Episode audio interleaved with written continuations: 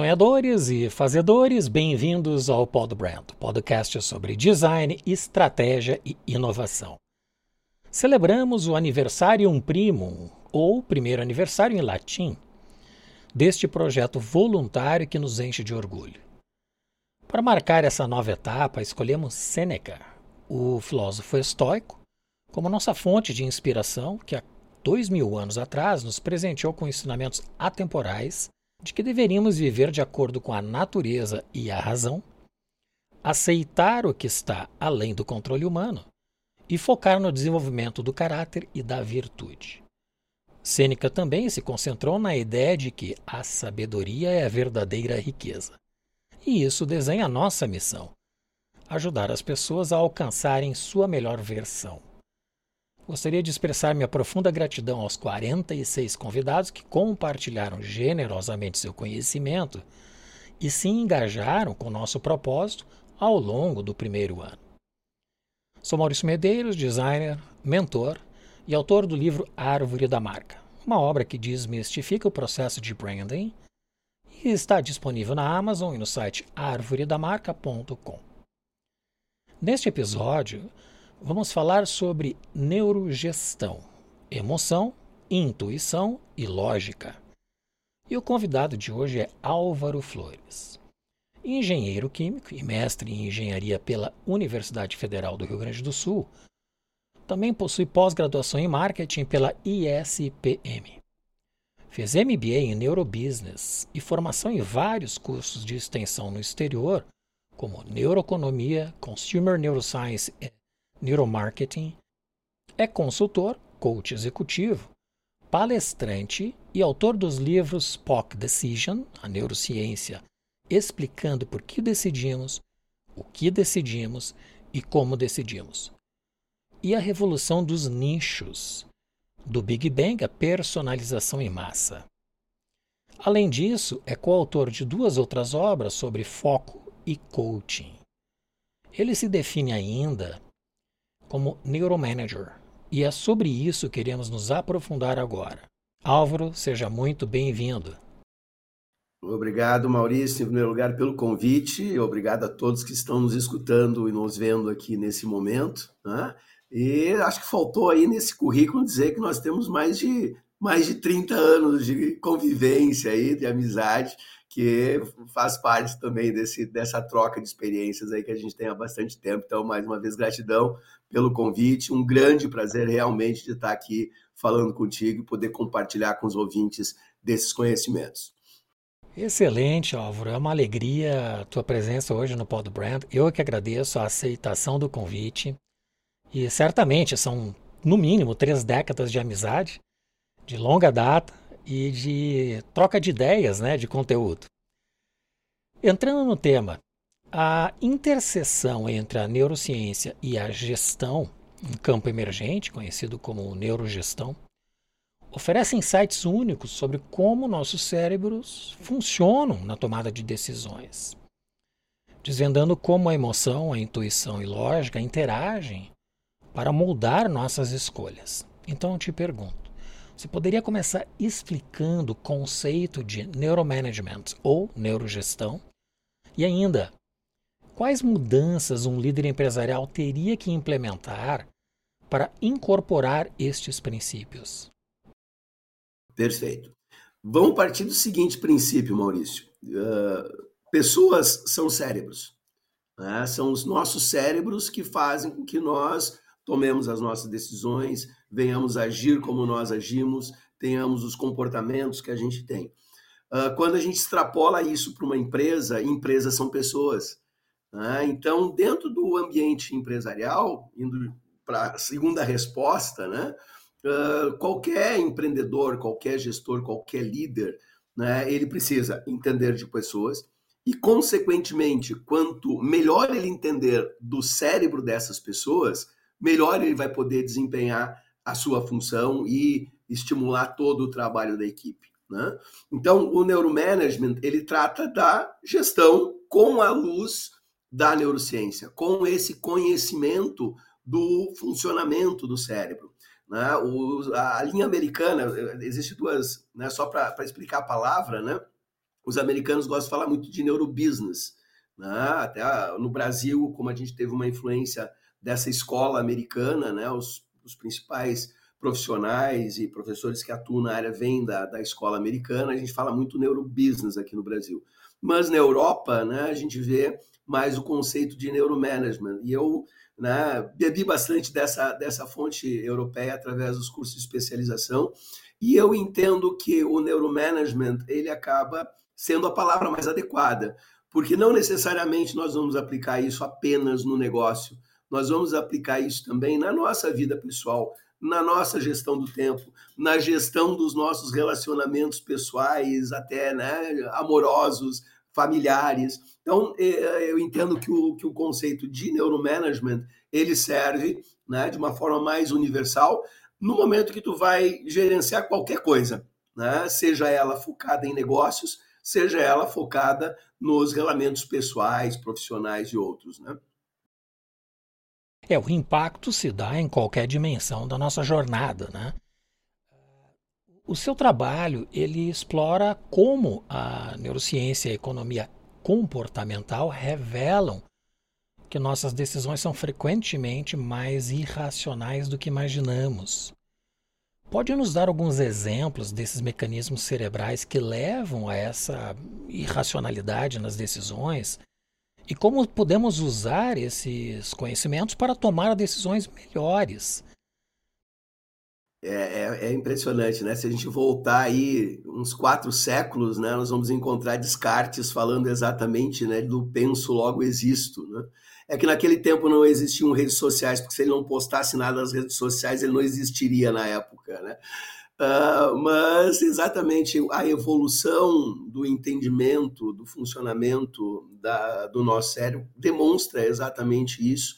Né? A, economia comportamental, como tu mesmo citaste, é uma, é uma disciplina relativamente nova, ela começa aí a, a tomar corpo efetivamente nas últimas décadas do século passado, então não tem 50 anos, vamos dizer 40, 50 anos no máximo, que a gente vem uh, vendo os economistas, né, utilizarem-se da, da, dos conhecimentos do cérebro, da psicologia, do comportamento humano para trazer isso para o processo de tomar decisões. Então, a gente fala de neuroeconomia ou economia comportamental, que está intimamente ligada com esse processo de tomada de decisões econômicas.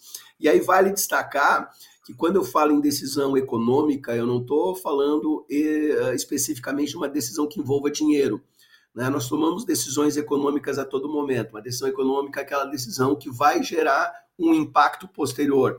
Então, por exemplo, de manhã cedo, na, na medida que a gente, no momento que a gente acorda e opta ali, ah, vou ficar mais cinco minutos na cama, ou já vou levantar e começar minhas atividades, isso é uma decisão econômica. Né? E aí começa exatamente a se perceber que essas decisões, elas não são muitas vezes lógicas ou de caráter puramente racional, como a economia tradicional né, sempre pregava, que as nossas decisões econômicas buscavam otimizar sempre os nossos recursos, né, ou seja, com menores custos, obter os maiores benefícios. Só que isso é, isso é, é colocado por terra quando a gente começa a partir da, da economia comportamental e depois com a vinda dos métodos neurocientíficos de avaliação do, da atividade cerebral, e daí eu falo de eletroencefalograma, de ressonância magnética funcional por imagens, né? Que, vamos dizer, já são coisas uh, que começam a ser mais utilizadas a partir do início desse, desse nosso século, né? O casamento disso começa realmente a mostrar e a conseguir interpretar o porquê das nossas decisões. Daí que eu começo o POC, né? A gente tem que entender primeiro o porquê e a neurociência, a neuroeconomia, a economia comportamental começam a nos mostrar esses porquês. Por que, que não agimos racionalmente? E até o, alguns autores dão números para isso. Eu não gosto muito de estabelecer esses padrões, mas uh, autores dizem que 85% da nossa tomada de decisão ela é irracional, ela é emocional, não é racional.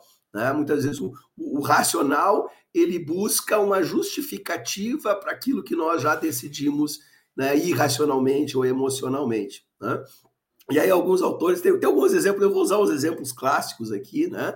Uh, o próprio Daniel Kahneman, na sua obra fantástica e referência, que é o, Rápido e Devagar, ele coloca lá né, a pergunta que foi feita para estudantes de MBA nos Estados Unidos, uh, que é a seguinte: se o bastão e uma bola custam 1,10 e a bola uh, e o bastão custa um a mais que a bola, quanto custa a bola? Rapidamente você responde, né, o seu cérebro processa e vai dizer 10.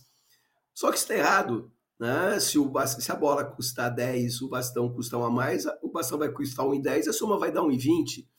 A bola custa 0,5, né? o bastão 1,5, a soma 1,10. Mas eh, não precisa ser matemático, porque a grande maioria dos, das pessoas responde isso. Por quê? O nosso cérebro ele processa as emoções de forma rápida, de forma muitas vezes instintiva. Né? Isso, isso é decorrente da nossa evolução. Imagina se lá na savana, quando o nosso cérebro foi construído, né? nosso cérebro é, é assim como é hoje há mais de 100 mil anos. Né? E em função disso, lá na savana, imagina se o nosso antecessor, antepassado tivesse, ao ver a savana se mexendo lá, pensasse: o que será que aquilo vou chegar mais perto para ver se, se é uma presa ou se pode ser uma caça, e já tinha sido comido pelo leão, né? Então, a primeira reação ela é instintiva, a primeira reação ela tem que ser rápida. Né? E, e para processar esses pensamentos mais lógicos, mais analíticos, né? fazer cálculos, o nosso cérebro ele demanda mais tempo, ele demanda processamento nas áreas corticais, né? nas áreas mais evoluídas, que são mais lentas. Né? E muitas vezes nossas decisões necessitam ser rápidas, então elas são tomadas fundamentalmente pela emoção, né, de forma muitas vezes não racionais, e aí entram todos os vieses, as heurísticas que nós ah, podemos falar na, na, na sequência. E para a gente poder processar isso de uma forma mais lógica, poder analisar isso de formas mais profundas, a gente precisa de tempo. Então, a dica né, uh, que a gente leva para a gestão, para a liderança, para a tomada de decisões empresariais é isso. Né? Uh, não tomar as decisões movidos por emoção. Né? Nós precisamos ter o tempo para o nosso cérebro processar, juntar as informações. Isso não é rápido. Isso é devagar. É, o Kahneman divide esse modelo de pensamento para a tomada de decisões em duas dimensões, né? o sistema 1 e o sistema 2, né? que é o, é o instintivo, imediato, aquele que, que não demanda um raciocínio lógico, como por exemplo 2 mais 2, 4, ou reconhecer um rosto, são, são atividades que a gente define instintivamente com o nosso cérebro. Isso ele considera o sistema 1, me parece. Né? E o sistema 2 é aquele que exige um pensamento lógico, racional, que determina uma necessidade de uma elaboração do pensamento, como por exemplo uma fórmula matemática mais complexa, ou um planejamento estratégico, ou uma decisão de vida, enfim, ou uma decisão de investimentos, se bem que nos investimentos muitas pessoas decidem também pelo sistema 1, que é aquele impulsivo, né? E isso, isso gera perdas enormes. raros casos, alguns ganhos, mas a gente vai tratar um pouco disso mais à frente. Nós falamos do Daniel Kahneman no episódio de duas semanas atrás, onde falamos sobre planejamento financeiro, desenho do seu futuro. Foi com o André Monberger. Legal. O grande André. Exatamente, nosso conterrâneo aí. Isso aí. Então, eu gostaria de pedir para as pessoas, por gentileza, que se inscrevam em nosso canal. Isso nos ajuda muito com a engenharia dos algoritmos. Em seu mais recente livro, POC Decision, você sugere que, através do conhecimento do funcionamento do cérebro, podemos prever e entender melhor as decisões das outras pessoas, com um impacto positivo em nossos relacionamentos e atividades profissionais. Você poderia compartilhar algumas estratégias ou insights práticos que os líderes empresariais ou gestores podem aplicar os princípios da neurociência em suas práticas de gestão e liderança? Perfeitamente. Até, Maurício, o conceito do POC, né, eh, eu já trago de antes né, da, da, da neurociência. Uh, uh, o Simon Sinek né, tem lá o seu Golden Circle, onde ele já coloca, né, comece pelo porquê, uh, só que eu discordo dele na sequência, né, ele fala o porquê, o como e o o quê, e eu entendo que a, a, a, na aplicação, né, nós temos primeiro o porquê, depois o que, depois o como, né? Então, eu já, já desenvolvia, já usava esse conceito anteriormente. Pegar um exemplo explicitamente aplicado à liderança, por exemplo, no momento de uma delegação, como é que funciona uma delegação efetiva, ou né, qual o grande problema que normalmente nós vemos nos gestores na hora de delegar uma determinada atividade. Eles costumam dizer o que a seu liderado tem que fazer e muitas vezes como ele tem que fazer. Né? E ele não explica primeiro o porquê. E aí qualquer dificuldade, ou a pessoa vai travar ou vai né, tomar uma decisão incorreta porque não tem a visão do todo, que é o porquê. Né? Então, numa, numa delegação efetiva, nós temos que primeiro dizer por que, que aquilo tem que ser realizado, qual é o objetivo que a gente espera com aquela determinada atividade, que é o o quê. E muitas vezes procurar deixar o como à vontade para a pessoa que vai desempenhar a atividade poder colocar sua criatividade, utilizar melhor as suas habilidades para desenvolver aquela tarefa. Né? Então, já trazia essa lógica do POC uh, há mais tempo, aplicando também a, a, aos negócios. Né? E quando eu né, fui entender a, a, neurociência e comecei a aplicar os conceitos de, de neurociência, eu entendi exatamente isso. Pô, a neurociência, a primeira coisa que ela me diz são os porquês, que exatamente são as, nossos, as nossas reações, os nossos comportamentos derivados da função, função natural do nosso cérebro, né? E a partir de entender os porquês, opa, aí entendendo esse porquê, eu consigo modular melhor, eu definir melhor o que, que eu faço né, já conhecendo isso. Né, citaste ali as questões financeiras, decisões financeiras. Pô, por que, que eu tenho dificuldade, de, por exemplo, de fazer economias? Né? Porque existe uma defasagem temporal no meu cérebro que ele não pensa no depois, ele está pensando primeiro no agora. Então, quando eu começo a entender isso, eu percebo que, isso, que essas várias questões não são naturais para o nosso cérebro, em função da sua modelagem a partir da sua evolução. Então, eu tenho que tomar algumas atitudes, alguns OKs de forma diferente para definir como que eu vou atingir esses, esses objetivos, né? Então, é, o POC nada mais é do que essa lógica, onde a neurociência nos traz principalmente a luz do porquê tomamos determinadas decisões em função de, das reações naturais do nosso cérebro, das, das, da formação natural do nosso cérebro, como né, definido pelo Kahneman como sistema 1 e sistema 2. Nós temos uma questão muito importante que também define uma série de comportamentos nossos, que é o elevado custo metabólico que o nosso cérebro tem.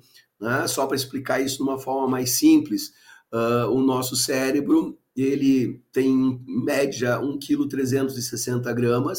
Ele, isso representa para uma pessoa de porte médio em torno de 2% da nossa massa corpórea porém ele consome 20% de toda a energia do nosso corpo.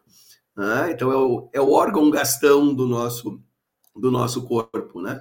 Então no processo evolutivo o que que acontece, o que que aconteceu, né? O, o, nosso ancestral ele não sabia se ele ia comer amanhã, ele tinha batido a presa hoje, ele não sabia, não tinha perspectiva de quando ele iria comer novamente. Então eu, o cérebro tinha, o corpo tinha que guardar a energia. E aí, se tu precisa guardar energia para você economizar energia, tu vai economizar de quem? De quem gasta mais. Então, o nosso cérebro foi modelado para economizar energia naturalmente. E isso impacta sobremaneira nossas decisões.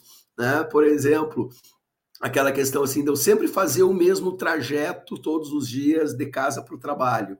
Né? Uh, a minha avó chamava isso do, do, burro do padeiro, né? que fazia sempre o, o mesmo caminho. Né? Por que, que ele, a gente faz isso naturalmente? Porque economiza energia. Eu não preciso pensar alternativas. Né? Aí decorre também por que, que nós somos resistentes à mudança. Porque nós, eu falo nós seres humanos, né? isso é para todos nós, todos da nossa espécie. Né? Por que, que nós ficamos muitas, né? procuramos a zona de conforto para economizar energia. Então, quando eu começo a entender toda essa dinâmica, eu começo a entender os porquês da dificuldade da mudança, porquê da dificuldade de inovação, de pensar diferente, de pensar fora da caixa, né? Então, tudo isso tem a origem exatamente nesse entendimento. Então, à medida que tu abre essa janela, tu passa a entender esses porquês, aí né, a tua, consegue melhorar a tua estratégia, consegue melhorar as, as atividades, as ações, né? planejar a, a, a, tua empresa, a tua vida de uma forma melhor e conduzir, então, isso né, à luz desse, desse entendimento. Poderia fazer uma explanação do conceito de POC? Por que POC Decision? O POC vem do acróstico, né? Por quê, o que e como. Né? Então, uh, eu, eu, eu, tinha uma certa.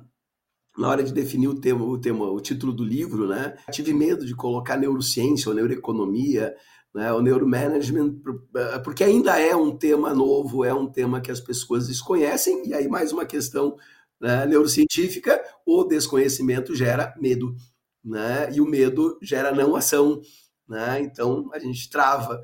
Então, e até para me apropriar, de certa forma, desse, desse conceito, né? E, e, esse entendimento que eu tenho dessa sequência do porquê, o que e como, no processo de tomar decisão, e aí surgiu lá o, o POC Decision, né? Mas o, a, o subtítulo, né, do Ciência explicando por que decidimos, o que decidimos e como decidimos, deixa explícito né, essa técnica que a gente pode chamar assim. É, que tem uma origem no Golden Circle, né? Sim. Participou do Pod Brand há uns dois meses atrás o Edson Matsu, que foi o diretor criativo da Grendene, da Melissa, por três décadas. E é muito interessante que ele fez uma reelaboração do Golden Circle. Ele constituiu dois componentes adicionais que ele chamou de Emerald Circle, uhum. que ele acrescenta para o que mudar e com quem mudar. Esse Emerald Circle está no episódio do Pod Brand. Eu recomendo a todos que assistam. É muito interessante a abordagem que ele fez em relação a isso. Entrando numa outra obra de um autor renomadíssimo, que é o Nassim Taleb, o livro dele, Iludidos pelo Acaso, é um livro que explora a natureza do acaso, da sorte e da aleatoriedade na vida e nos negócios. O livro propõe que muitos eventos são muito mais aleatórios do que pensamos e o autor critica como as pessoas tendem a encontrar padrões onde não existem. Uma de suas definições é o erro de confirmação.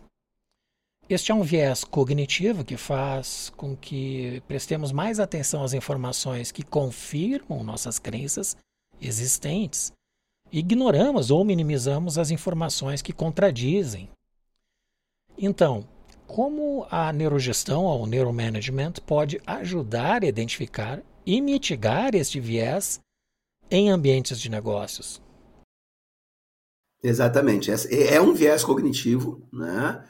Uh, sim, o nosso cérebro ele, ele gosta de padrões, né? De novo, porque isso cria uma menor demanda né, energética relacionar com aquilo que já conhecemos. O nosso próprio conhecimento, a nossa própria construção. Né? E aí, deixa eu fazer um parênteses rapidamente aqui.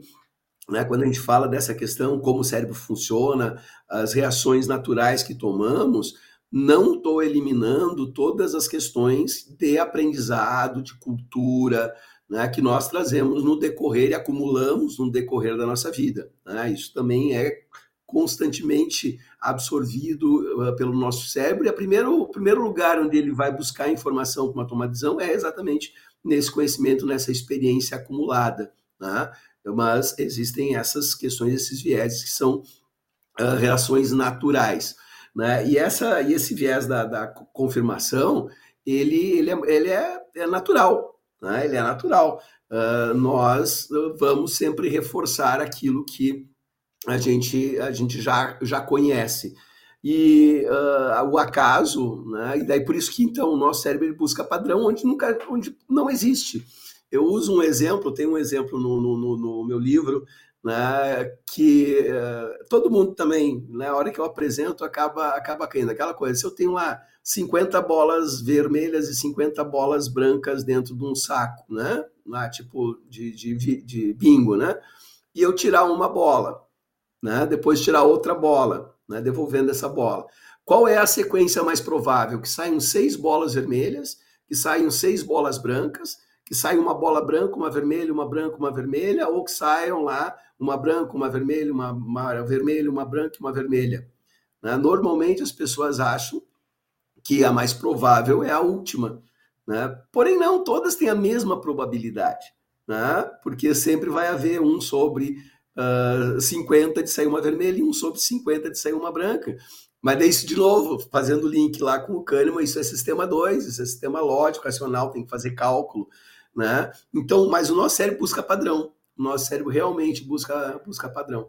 Então, de novo, o entendimento que nós trazemos a partir disso é que nós temos que incorporar, a, a entender o que, que é probabilístico, né? o que, que é e o que é aleatório né, entender de probabilidade. Não estou dizendo para ninguém fazer um curso de probabilidade estatística, mas nós precisamos ter esse discernimento né, e incorporar aleatoriedade. Sim, as coisas muitas vezes são aleatórias, né, e isso no nosso processo de tomar decisão é, é, importante. A gente tem uma decorrência disso, a própria questão da familiaridade, como disse, né, nós acumulamos conhecimento, aquilo que nos é familiar.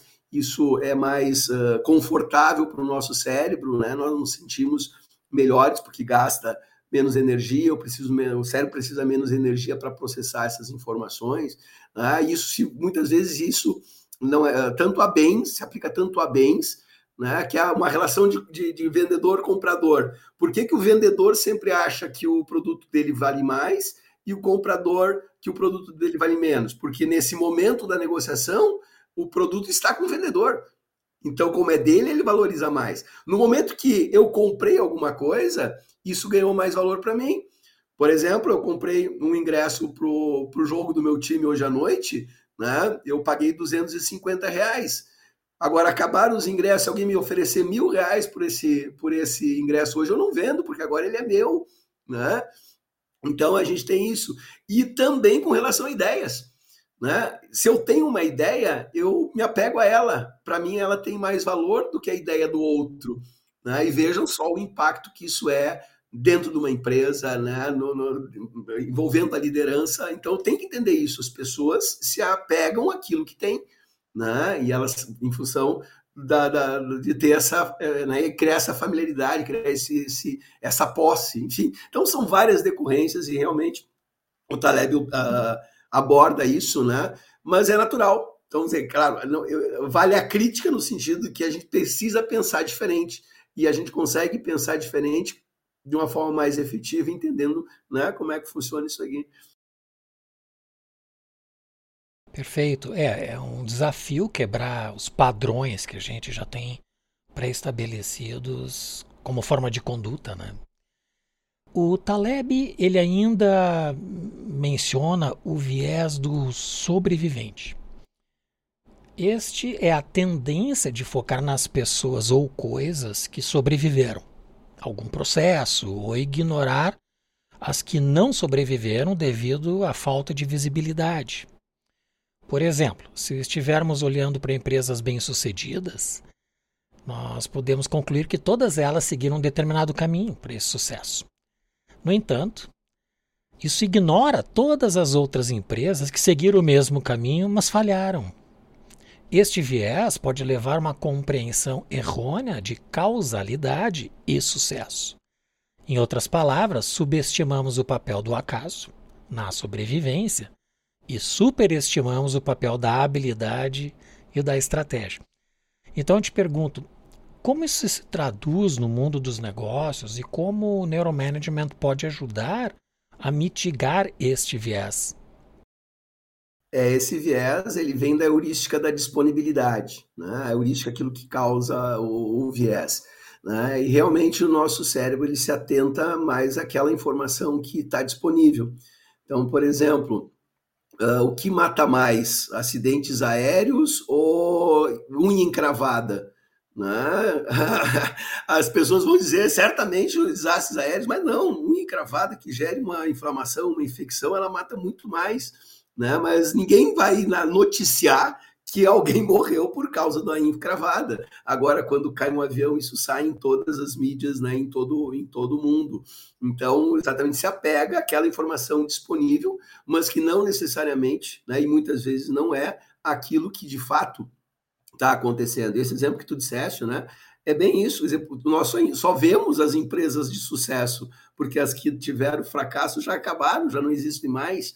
Né? Até uh, isso me remete muito a, a, a todo estudo uh, que o Napoleão Hill fez lá no início do século passado, há mais de 100 anos, ao escrever a Lei do Triunfo, né? Uh, acho que a grande maioria das pessoas sabe que ele teve acesso, entrevistou, né, em torno de 20 dos grandes empresários do tempo dele lá, o Ford, o Carnegie né, e outros tantos, mas pouca gente sabe que ele entrevistou mais de 2 mil empresários que tinham fracassado. Né? E, a, e a lei do triunfo ela é exatamente essa comparação. Não, não adianta querer fazer aquilo que é noticiado que um ou dois fizeram, tem que analisar também tudo que, que foi feito daquela forma e não deu, não deu certo. Né? Uh, até o, o, Cortella tem um vídeo que circula bastante na internet, né, do, do, do filho que chega para o pai e diz: Ah, eu não vou fazer faculdade porque o Bill Gates, porque o Mark Zuckerberg não, não, não tem faculdade, né? Pô, mas é, é de novo, é, é a exceção a, a, talvez uma regra, né? Então a gente não pode tomar essas decisões baseadas apenas né, naquilo que nós temos disponível. E aí entra o grande desafio né, que eu vejo dos líderes, dos gestores, dos empresários hoje, que é exatamente a grande, o grande volume de informação disponível, porém a superficialidade dessa informação. Né? Eu sempre brincava com meus alunos que no meu tempo de estudante, aqui no Novo Hamburgo, né, eu gastava, para obter uma informação, eu gastava passagem de ônibus e sola de sapato porque eu tinha que pegar um ônibus de Novo Hamburgo a Porto Alegre, e daí caminhar até a biblioteca da URGS, da Cientec, enfim, para acessar lá os chemical abstracts da época, para ter uma informação sobre uma determinada molécula, né? Uh, mas eram informações, obviamente, pesquisadas, estavam disponíveis em publicações científicas internacionais. Hoje, tu dá dois cliques, tu tem centenas de milhares de referências. Agora, qual é o que é o desafio, né? A disponibilidade está aí. Agora, o grande desafio é a gente separar isso e não ficar só na, na superficialidade. Então, eu vejo o grande desafio exatamente né, para o antídoto em relação à heurística da disponibilidade é a visão sistêmica, né, o aprofundamento, né, o questionamento também, né, Maurício? Mas o, porquê? Né? Lá no coaching a gente aprende isso, né? Pergunte cinco porquês para você chegar na causa raiz de qualquer coisa. Né? E muitas vezes as pessoas, com o primeiro porquê, já se dão por satisfeitas e tocam o barco, vamos lá, e aí as decisões né, pessoais, empresariais acabam sendo falhas. É, aí a importância de estudar casos empresariais, inclusive aqueles que não perenizaram, né? E identificar as causas, as razões. Muitas vezes o aprendizado pelo erro ele é muito mais uh, efetivo do que o aprendizado do acerto. Né? Eu acho que a tese do Taleb tem muito sentido no meio empresarial. Sem dúvida. Sem dúvida. O Antônio Damasio, neurocientista português, ele é conhecido por sua pesquisa sobre as bases neurais das emoções e como elas influenciam o comportamento e a tomada de decisões. Em seu livro mais famoso, O Erro de Descartes, ele argumenta contra a visão tradicional de que o pensamento lógico e as emoções são separados, propondo que, na verdade, são profundamente interligados. Ele também fala da hipótese do marcador somático. Esta é uma ideia de que as emoções guiam o processo de tomada de decisão ao criar uma marca positiva ou negativa associada a diferentes opções, baseado em experiências passadas. Isso nos ajuda a fazer julgamentos e decisões rápidas e até eficazes. O Damásio ele argumenta que esses marcadores somáticos funcionam como uma espécie de atalho cognitivo, permitindo-nos fazer um julgamento rápido e eficiente. Então, que estratégias ou práticas você recomendaria para ajudar os líderes a reconhecer e talvez até reavaliar esses marcadores somáticos para melhorar a qualidade das suas decisões. Ah, veja como todos esses conceitos eles estão né, entrelaçados, né, Maurício? Claro, o Damásio, né, ele está tá enxergando, né? Toda pesquisa do Damásio, ele está ali com né, todos esses equipamentos que permitem ele enxergar as zonas de ativação e tal. O Kahneman, né, lá como como psicólogo, né, ele trouxe uma forma mais abstrata o sistema 1 e o sistema 2, mas né, quando a gente compara as leituras, né, a gente vê que exatamente quando o Damasio diz que são as emoções que, que, que direcionam as nossas tomadas de decisões, é exatamente como o Kahneman dizia, que 85% da decisão é tomada pelo sistema 1 e depois vem o sistema 2 para justificar. Né?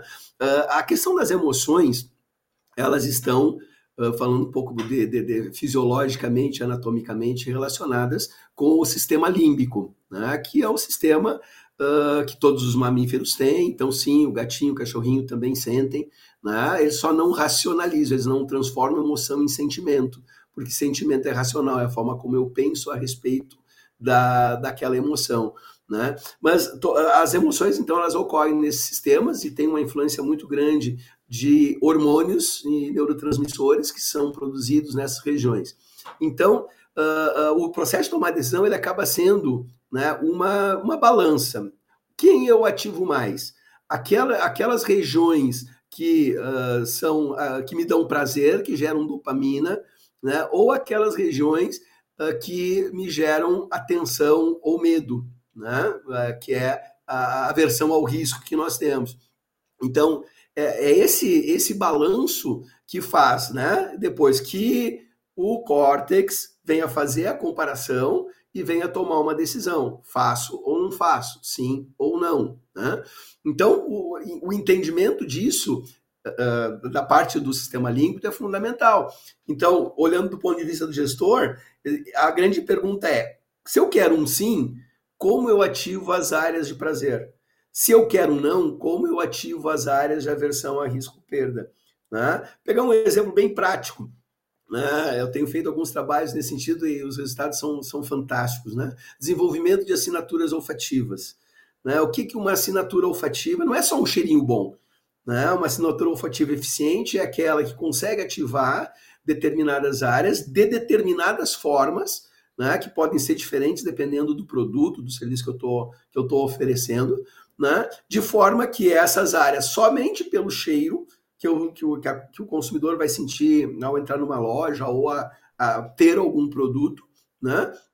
Uh, vai fazer com que ele compre, né, ou volte a comprar, né? E de que forma que eu posso suprimir determinadas regiões, né? Uh, por exemplo, dando mais confiança, dando mais conhecimento para reduzir aquele medo fruto de um desconhecimento, por exemplo, de uma falta de familiaridade. Então, exatamente o entendimento dessa balança né, de prazer e perda, né, que é o que o, né, é uma forma de traduzir os marcadores somáticos do, do, do Damásio, é fundamental né, para os profissionais de marketing, para os profissionais de venda, para, os líderes dentro das suas empresas e equipes. Né?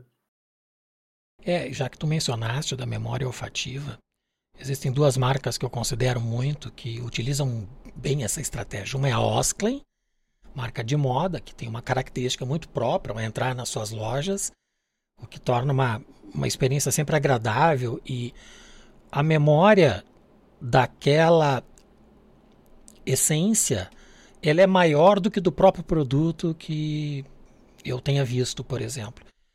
E outro caso é da própria Starbucks, que vende um café caríssimo, de qualidade média, vamos chamar assim, mas que torna o ambiente agradável, porque o aroma do café ele ele é permanente até antes da porta, né? A gente já tem uma um convite, né, dessa característica do aroma aplicado pela Starbucks. Há 10 episódios atrás, nós estamos no episódio 49, então no episódio 39, eu tive como convidado o Dr. Alisson Muotri. Ele é professor da Universidade da Califórnia, em San Diego, e lidera o laboratório com o seu próprio nome do maior estudo de desenvolvimento de minicérebros atualmente no mundo.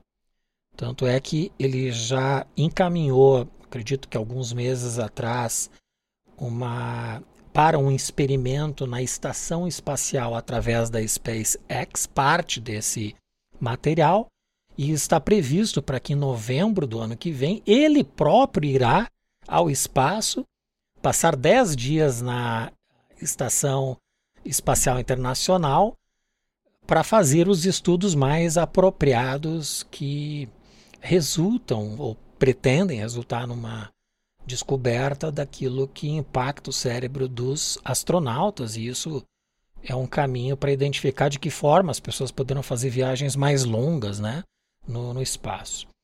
Mas o estudo dele, especificamente, foca nas doenças mais complexas neurológicas, como autismo, especialmente, o Alzheimer e a mesma demência. E eu acabei tendo a oportunidade, em 2017, de visitá-lo no laboratório em San Diego.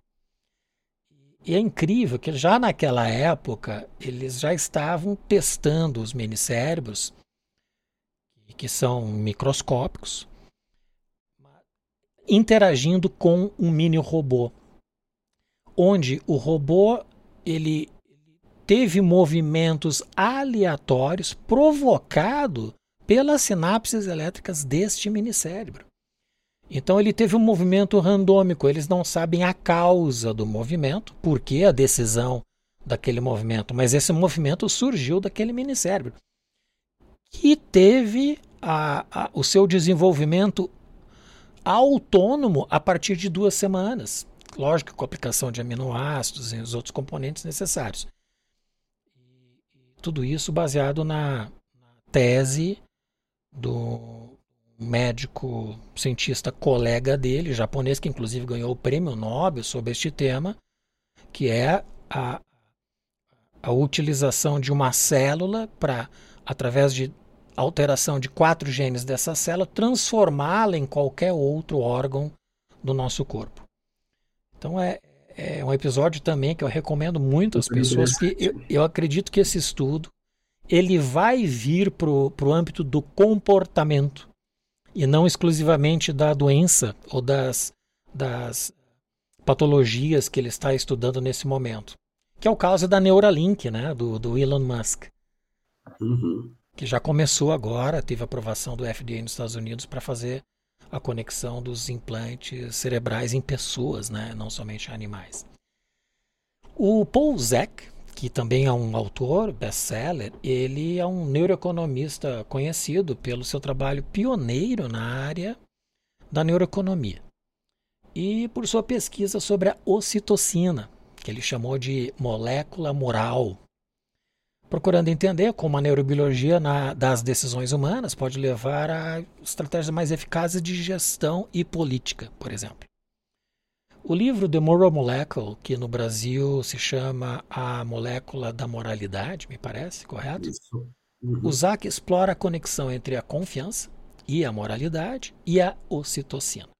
Ocitocina, para as pessoas que não conhecem, é um hormônio que é conhecido pelo seu papel nas interações sociais e na formação de vínculos entre as pessoas, aquilo que a gente chama de empatia. Segundo a ocitocina é liberada, durante interações sociais positivas, ela pode promover comportamentos de confiança e cooperação. E isso está provado pelos estudos do Polzak. Como as organizações podem facilitar essas interações e criar um ambiente de trabalho que incentive a liberação de ocitocina nas equipes? É, não só a ocitocina, né, mas todos os uh, hormônios transmissores e neurotransmissores, alguns classificam a ocitocina como um neurotransmissor, ou desculpa, um neurohormônio, né, uh, elas afetam sobremaneira nossa, os nossos comportamentos, né, e a ocitocina realmente, ela uh, tem, ela, ela, é, ela é mais estimulada nas mulheres, inclusive, né, a produção de ocitocina é maior nas mulheres, por isso que as mulheres têm naturalmente essa maior empatia, essa maior, esse maior envolvimento com o convívio social, né? isso também dentro das organizações. Né? Uh, e sim, é importante desenvolver formas de, de estimular isso. Eu fiz uh, quando a empresa que eu, uma das empresas que eu assessoro, que fez 40 anos, a gente fez uma, um, a gente chamou a Jornada dos Mestres. Foi um processo uh, vamos chamar assim, de coaching em grupo que envolveu todas as pessoas, todos os colaboradores. E num dos episódios dessa Jornada dos Mestres, uh, a gente uh, propôs um desafio, que era o desafio 8 por 5. né, que era cada pessoa da, da, da empresa dar oito abraços por dia, durante cinco dias, para chegar nos 40, né, dentro da, da sua equipe, né? ou seja, se abraçar.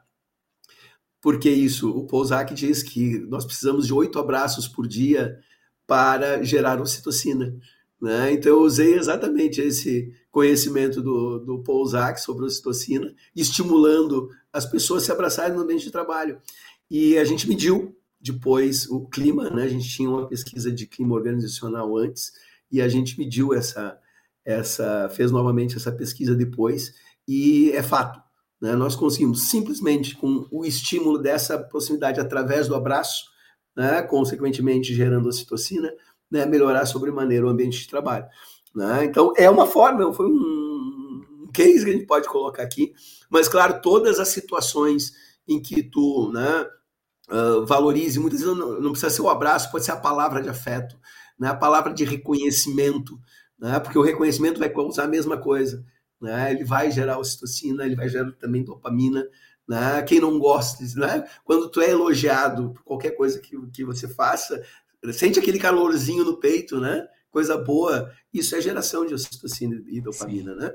Então, são essas ações né, que podem e devem no meu entendimento, ser usada nas organizações, pelos líderes, né, dentro das suas equipes, para estimular isso e, consequência disso, exatamente a confiança, o bem-estar entre equipe, a empatia, né, a, o, todo esse, esse envolvimento que a gente tem emocional também com as, com as pessoas. É importante a menção que tu fizeste da incidência maior da ocitocina nas mulheres, porque para as mulheres que não conhecem, o momento de maior descarga de ocitocina na vida da mulher é no momento do parto, Isso. que é justamente onde provoca a, um relaxamento, uma certa tranquilidade necessária para poder dar luz né, a um ser, né, um filho, uma filha, que, que está chegando com empatia, né, com todo esse acolhimento. Então a ocitocina tem uma descarga enorme neste, neste nesta ocasião, vamos chamar assim. Maravilha. Álvaro, chegou o momento do pinga-fogo. O pinga-fogo são, são três perguntas que eu faço a todos os convidados. Preparado? Bora lá. Primeira delas, quais são as virtudes do empreendedor de sucesso? Vamos lá. Eu vejo que, primeiro ponto, uma visão sistêmica né? Ele não tem que entender só do seu negócio ou do seu produto, do que ele faz. Ele precisa ter uma visão geral de mercado, de pessoas. Né? Então, entender a, a interrelação entre as diversas questões. Eu vejo isso como fundamental. E exatamente a gente vê que uma grande parte dos empresários, eles conhecem muito bem o seu produto ou o seu negócio e falta essa visão do todo, né? E por isso que muitas vezes os empreendimentos não nos servem. Então, visão sistêmica seria um uh, o planejamento flexível. Né? Porque parece que tenta alguma coisa, eu planejo, ok, eu vou seguir o planejamento, mas não. Uh, ele precisa ser flexível, né? Então, planejamento e flexibilidade, que podem parecer coisas antagônicas, eu vejo que essa. Depois que eu chamo planejamento flexível, é também uma capacidade importante do empreendedor, que sim, precisa planejar, precisa olhar o longo prazo, seja quão longo ele for, né? Lá no nosso tempo de início de, de, de, consultoria, né, Maurício, a gente fazia planejamento talvez de 10 anos, 5 anos. Né? Hoje a gente faz planejamento de 6 meses. Né? Tem só, só o horizonte temporal que muda, mas eu preciso ter o um planejamento e ao mesmo tempo tem que ter a flexibilidade como empresário, como empreendedor, para, em função do que acontece e cada vez mais rapidamente acontece no meu entorno, no meio externo, eu poder ajustar isso. Então, o planejamento flexível é uma, uma, uma virtude importante que eu vejo nos, nos empreendedores, né? E talvez, não, não, vou querer hierarquizar, mas dentro dessa, dessas, do top 3 aí, a assunção de riscos. Não existe empreendimento sem riscos. Né? E aí a gente tem um forte componente cerebral, que o nosso cérebro ele é avesso a riscos, ele ativa né, o, o, medo, o risco ativa a amígdala, a amígdala ela bloqueia né, as nossas ações e o empresário não pode ter isso. Né? Então, ele tem que ter essa assunção a risco. São as três coisas que eu destacaria como principais virtudes de um, de um empreendedor de sucesso. Este último componente que tu mencionaste no, no exterior se chama de estamina. Uhum. O que diferencia os sonhadores dos fazedores? Uh, vejo que está muito relacionado com esse último ponto, né? de controlar as suas emoções, principalmente relacionadas ao medo. Né? Uh, o, sonhar todo mundo sonha. Né? Agora, Uh, sempre vai existir riscos envolvidos, ou normalmente existem riscos envolvidos ao fazer alguma coisa, seja ela qual for, atravessar a rua tem um risco envolvido, né? Se eu tiver medo, eu não atravesso, apesar de lá do outro lado da rua pode estar né, a coisa mais maravilhosa do mundo que eu queira. Então, o controle das emoções, em especial o controle do medo, é fundamental para fazer. Então, acho que o que diferencia sonhadores, fazedores é exatamente o controle. Como eu sempre digo, tá com medo, vai com medo mesmo Muito bom. E a última, o que é design? É, essa é uma boa pergunta, né? Uh, a gente pode pensar do design lá desde o né, tempo que a gente chamava ainda de desenho industrial, né, Maurício? Né, quando falo do no, nível acadêmico. No milênio passado? É, dá desenho industrial. Mas eu vejo que eh, hoje, né, o conceito de design está muito ligado em uh, resolver de forma criativa situações de forma eficaz né? qualquer situação que seja. Posso estar falando de um produto, posso estar falando de um modelo de negócios, posso estar falando de uma nova forma né, de entendimento de qualquer situação. E quando eu falo eficaz, eh, efetiva, eu estou dizendo eficiente e eficaz, ou seja, uh, que seja performe melhor e que atinja o resultado. Né? Então, a aplicação da criatividade nesse sentido, eu entendo como o design hoje. Né? Ótimo. Álvaro, nós chegamos na seção de livros do Pod Brand. Você poderia trazer indicações de obras que lhe impactaram? Bom, uh, algumas a gente citou aqui durante, durante a nossa conversa, durante o podcast, né? O próprio Damásio, uh, o Kahneman, né? O Rápido e Devagar, do, do Daniel Kahneman, para mim é uma obra fundamental em quem quer se aprofundar nessa área. Nós temos o Imprevisivelmente Irracional, do Dan Ariely, que é outra obra fantástica, cheio de exemplos práticos e estudos uh, fundamentais para isso. Nós temos o Richard Thaler, com o seu Nudges, né, que fala muito da arquitetura da escolha, isso também daria um, um outro papo aí, né, enorme, né, de como estimular através de pequenas, pequenos empurrõezinhos, né, os nudges, uh, como que eu faço que as pessoas tomem uma determinada decisão ou outra. Né? E esses mesmos autores têm outras obras, né? então Daniel Kahneman, Dan Ariely e Richard Thaler seriam autores de referência, que aliás foram exatamente os principais autores que eu usei né, como referência aqui para fazer o POC Decision, que é o que eu também deixo como, como sugestão de leitura. Né? Foram, foram mais de 40 obras, mais de 100 artigos científicos que eu, de certa forma, consolidei aí numa linguagem, né, que o grande desafio foi esse, fazer um livro de neuroeconomia, na verdade, de economia comportamental, que fosse acessível aqui não, ao leigo, vamos chamar assim, que não tem os conceitos, e ao mesmo tempo que agregasse aqueles profissionais, aqueles que já estudam neurociência, que já estudam neuroeconomia, né? Então, é as sugestões que eu deixo aí para a turma. Excelente. Só reforçando, os links destes livros estarão na descrição aí abaixo. E se desejarem conhecer os livros indicados por todos os convidados, visite o nosso site podbrand.design. É uma curadoria com mais de 180 recomendações que está na página Livros. Eu tenho ainda a pergunta da nossa convidada da semana passada, que é a Denise Remor. Ela é empreendedora e presidente da Magnetron, que é uma empresa do setor de componentes eletrônicos para motocicletas com sede no Paraná. A Denise Remor pergunta: qual é o seu papel nessa jornada? Qual é o seu propósito de vida? Essa é uma pergunta fundamental, acho, para todas as pessoas, né? E quando eu digo assim, são dois dias importantes da vida da gente, quando a gente nasce e quando a gente entende o porquê, né? Que é exatamente o nosso propósito. E eu lembro muito, muito claramente quando eu defini o meu propósito, eu identifiquei, na verdade, o meu propósito.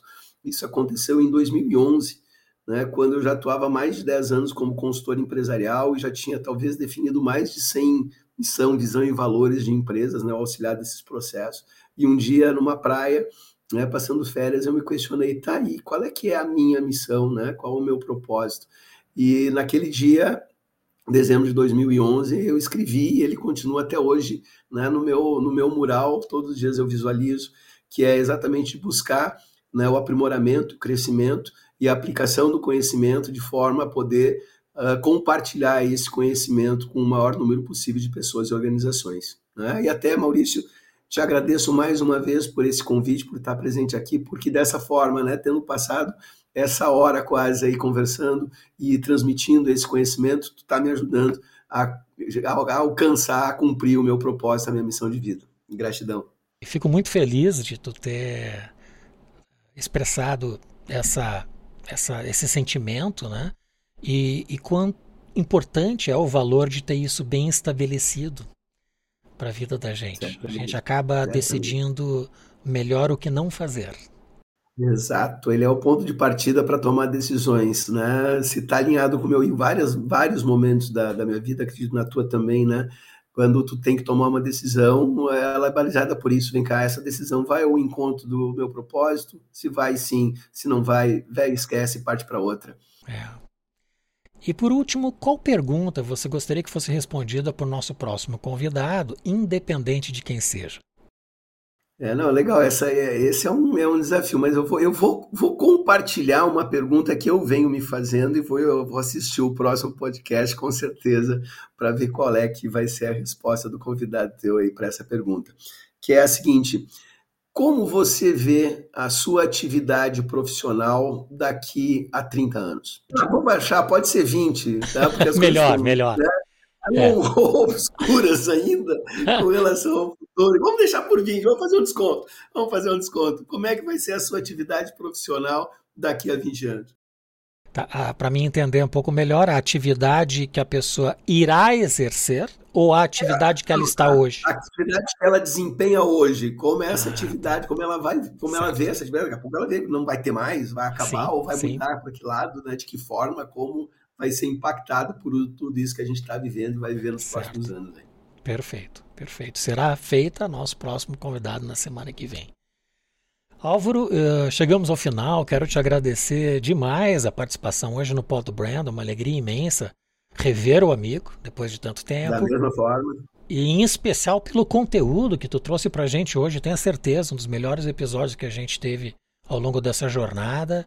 Ele coloca elementos práticos para que empresários já maduros na sua atividade possam rever a sua forma de pensar e, sobretudo, ajudar a sua equipe a elaborar melhor a sua gestão a partir do olhar da ah, do Neuromanagement. Muito obrigado de coração, meu amigo. Eu que agradeço, amigo. Um grande abraço. Um abração. Este e os demais episódios do Podbrand estão nas plataformas YouTube, Rumble, Apple Podcast, Deezer, Google Podcasts, Amazon Music e Spotify. Visite o nosso site podbrand.design. Teremos sempre a programação atualizada e links dos livros como estes que o Álvaro nos indicou. Compartilhe com as pessoas que curtem o conhecimento e se inscreva em nosso canal. Agradeço muito a presença do meu grande amigo Álvaro Flores e em especial a você que nos acompanha. Nos vemos no próximo episódio do Pod Brand, o podcast do design.